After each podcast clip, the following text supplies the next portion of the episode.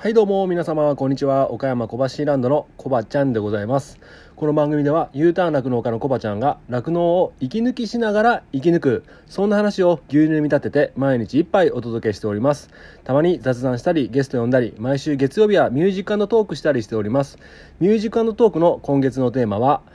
失恋した時に聴きたい曲失恋した時に聴きたい曲でございます。番組で流してもらいたい曲、ご意見、ご感想などなど、番組概要欄のリットリンクから入っていただきまして、お便りを送るから受付しております。あなたからのお便り、お待ちしております。はい。ということで始まりました、楽して生き抜くラジオ。本日、牛乳127杯目でございます。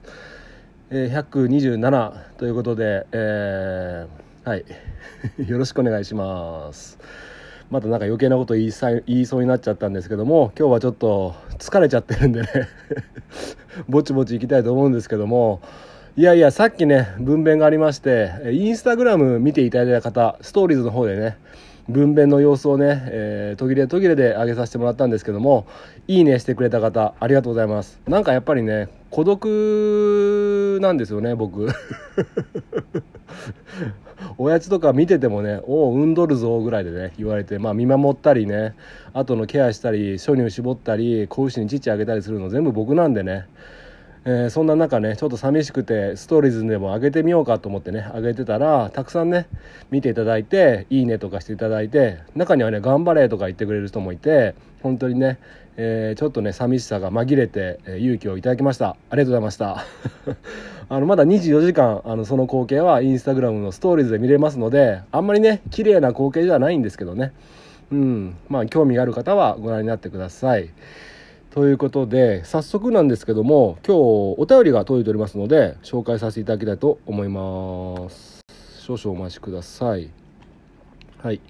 じゃあ紹介します。小腹ネーム西川所長からいただきました。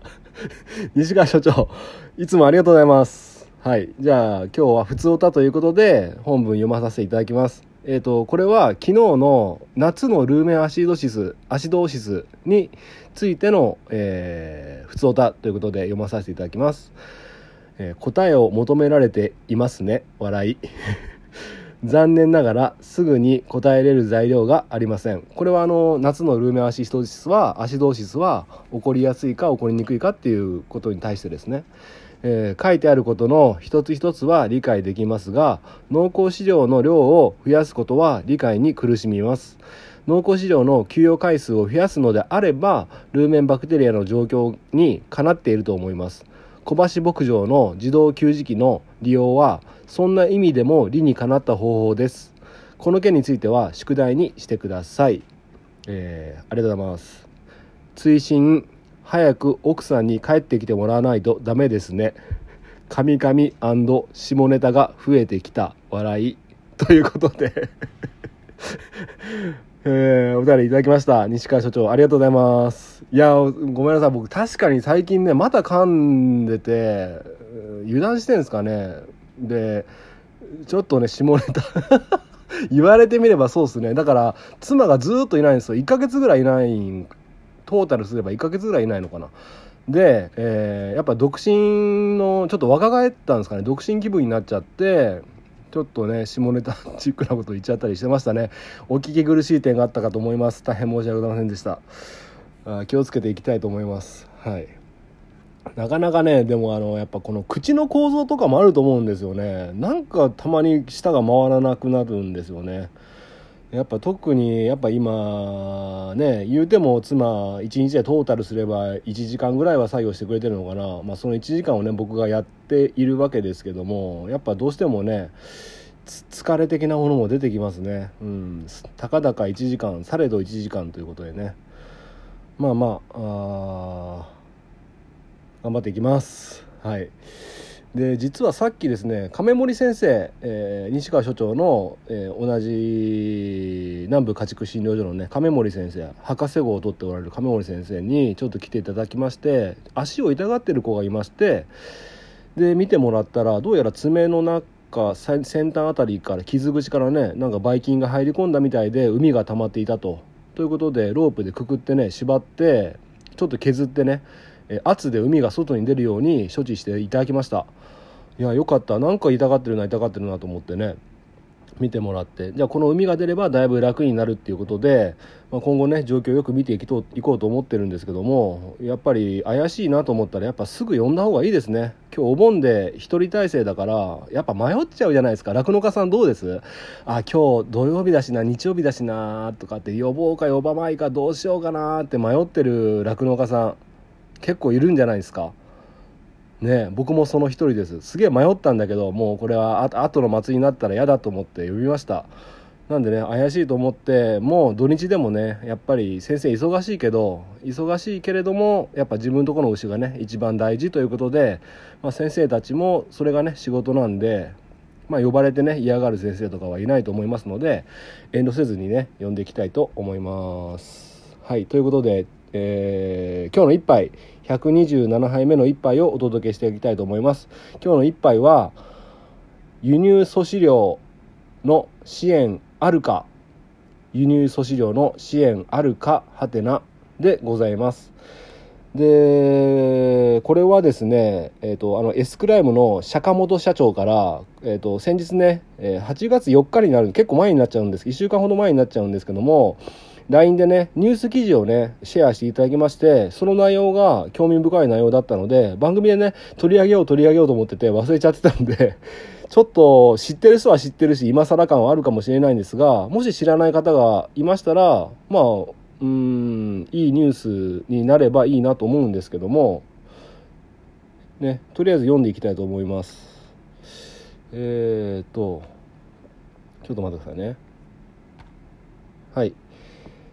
これ JA.com、えー、農業協同組合新聞のウェブ版の記事でを坂本社長にシェアしていただきました。これこれって読んだらまずいんですかね？なんか著作権とかあるん？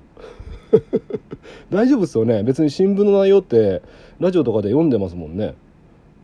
いいよな。なんか問題があるようだったらお便りもらえません？僕がやってる行動がこれはダメだよとかあるんかな？まあ読みますとりあえず。はい、えー、これ8月4日の、JA.com の記事です、自民党は8月3日に畜産酪農対策についての合同会議を開いた。会議では配合飼料価格だけでなく高騰する輸入粗飼料にも政府の予備費を活用した緊急支援が必要だとの意見が相次いだ。トウモロコシなどの海外飼料穀物原料の高騰で配合飼料の工場渡し価格は5月に1トン8万8698円と過去にない最高値となった。配合飼料価格安定制度には飼料価格高騰の影響を緩和するため生産者と配合飼料メーカーの積み立てによる通常補填と異常な価格高騰による影響を補完する異常補填の2段階がある。異常補填は国と配合飼料メーカーの積み立てで基金を作っているこの仕組みによって補填を行っても5月の価格は1トン7万8898円となり生産者の負担は大きい農水省は今回の飼料価格高騰に対応するため令和3年度の補正予算で異常補填金基金へ230億円を積み増するとともに予備費を活用とした原油価格価格高騰等総合対策で435億円を積み増しを措置している。会合では肥料の値上がりを支援する仕組みを7月末に政府が決めたことから飼料についても肥料と同様に離農が進まないよう予備費でしっかり対応すべきだとの意見が相次いだ。特に酪農で必要とされる輸入乾燥輸入乾木層が高騰しているがえー、輸送や保管への支援はあるものの価格高騰への支援がないためにそれを求める声も多く出された。配合飼料ではないためにそもそも配合飼料価格安定制度の対象にはなっていない、えー、自給飼料を増やすのが中長期的な政策だが中長期政策と切り離して支援を酪農経営では緊迫した状態が続いているなどの指摘が出た。また肉牛の子牛価格の下落も続いており60万円を下回る水準での取引が行われていると行われていると60万円を下回る水準での取引が行われているといい。酪農を含めて畜産全体に影響が広がると懸念する声もあった。また鹿児島県の離島や沖縄では畜産酪農が島を守っているとして離島対策の観点からの支援の必要性も指摘された。具体策は今後検討される予定だが農水省はスピード感と危機感を持って考えていきたいと回答した。食料安全保障に関する検討委員会の森山委員長は国会審議をしない政府予備費の活用には慎重な検討が必要との認識を示しつつ農水省にはどんな支援ができるか検討を急ぐよう求めたということでちょっと早送りで言いましたけどもカミカミでしたけども聞きづらかった方申し訳ございません。ということで、えーと、今までだったら、まあ、配合飼料は安定基金っていう制度があってあんまり上がりすぎるとねその分を多少ね補填していただけるっていうね酪農家と飼料メーカーとかがあそのためにね、まあ、保険金みたいな感じで、えー、払ってる分がね返ってくるみたいな感じの制度があるんですけども輸入粗飼料に関してはそういうのが一切なかったということで。えー、やっぱりね、あの番組でも何度か取り上げましたけども、まあ、アメリカ海外、まあ、主にアメリカからの輸入粗飼料っていうのはやっぱり今の乳牛に対して、えー、栄養価が豊富にあって、えー、廃屋ですね、えー、ガソリンとかに例えれば廃屋的な要素が僕はあるんじゃないかなとだから全てね自己自給飼料ですとか、え、エコフィードとかに頼っていると本来摂取しなきゃいけない栄養が摂取しきれないやっぱりそういった栄養価が豊富な、え、牧草を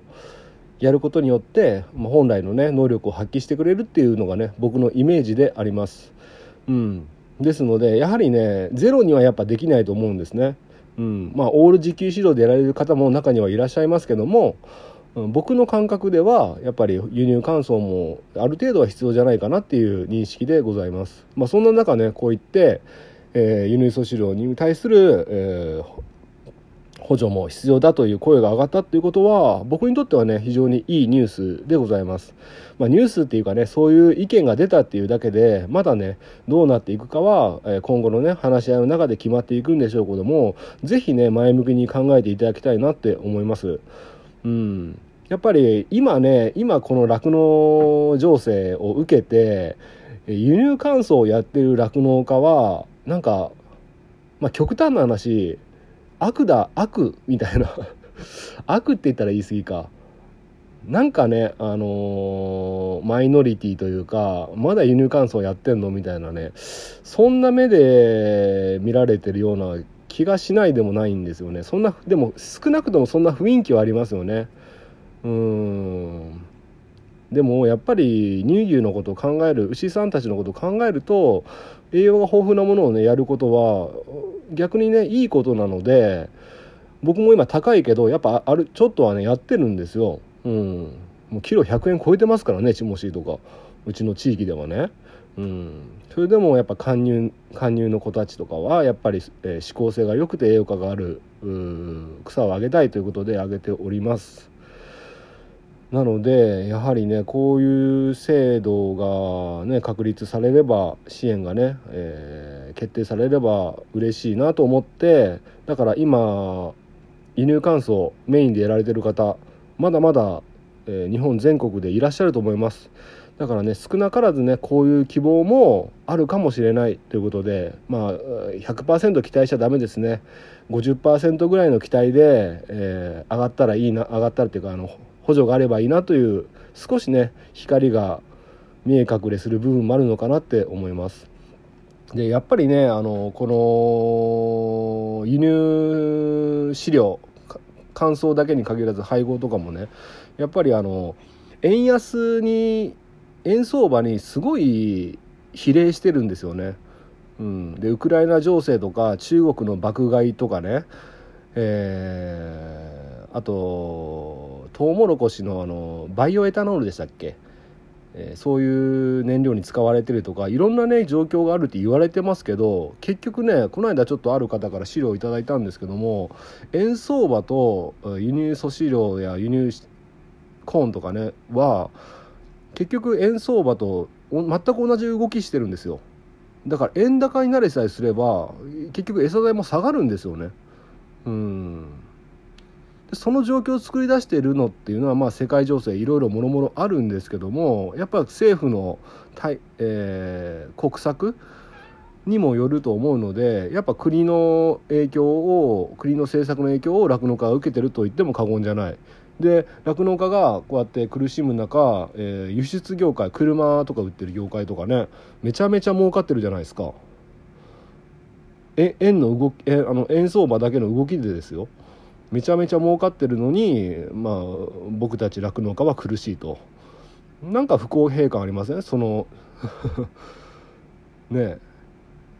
その動きだけで経営が左右されるっていうのは。おかしいなと思う部分があるんで、うん。まあ、もうちょっと解像度上げればね牛乳の売れ行きが悪いとかいろいろあるんですけど。うん。やっぱり飼料だけに関してはそういった面が大きいので、え、国がねこういうふうに対策してくれるっていうのは非常に、え、期待するニュースでございました。ということでねえー、暗いニュースばっかありますけども中にはねこういうふうにね水面下で、えー、いろいろお話ししてくれる、ね、政治家さんもいらっしゃるので、えー、期待する部分は期待していいんじゃないかなって思いましたのでこんなことをシェアさせていただきました。ということで、えー、今ね3時なんですけどもあと30分休めますちょっとバタバタバタバタしてたんで、えー、少し休んで、ね、15分でもね目目つぶって昼寝でもしてからまたね始まったらまた夜の10時ぐらいまで作業なんですけども。あちょっとしんどくなってきましたね。暑さもあってねうん気抜いたら一気になんか体壊しちゃいのそうなんで気を張ってね頑張っていきたいと思います。皆さんもね夏バテ、えー、休憩ね間挟みながら頑張っていきましょうね。でお盆休みの方ゆっくり休んでください。それでは、えー、この辺で終わりたいと思います。今日の一杯お味の方はいかがでしたか？お口に合いましたらまた飲みに来てください。この番組は牛と人との心をつなぐ岡山小橋ランドの提供でお届けしました。それではまた明日。バイバイ。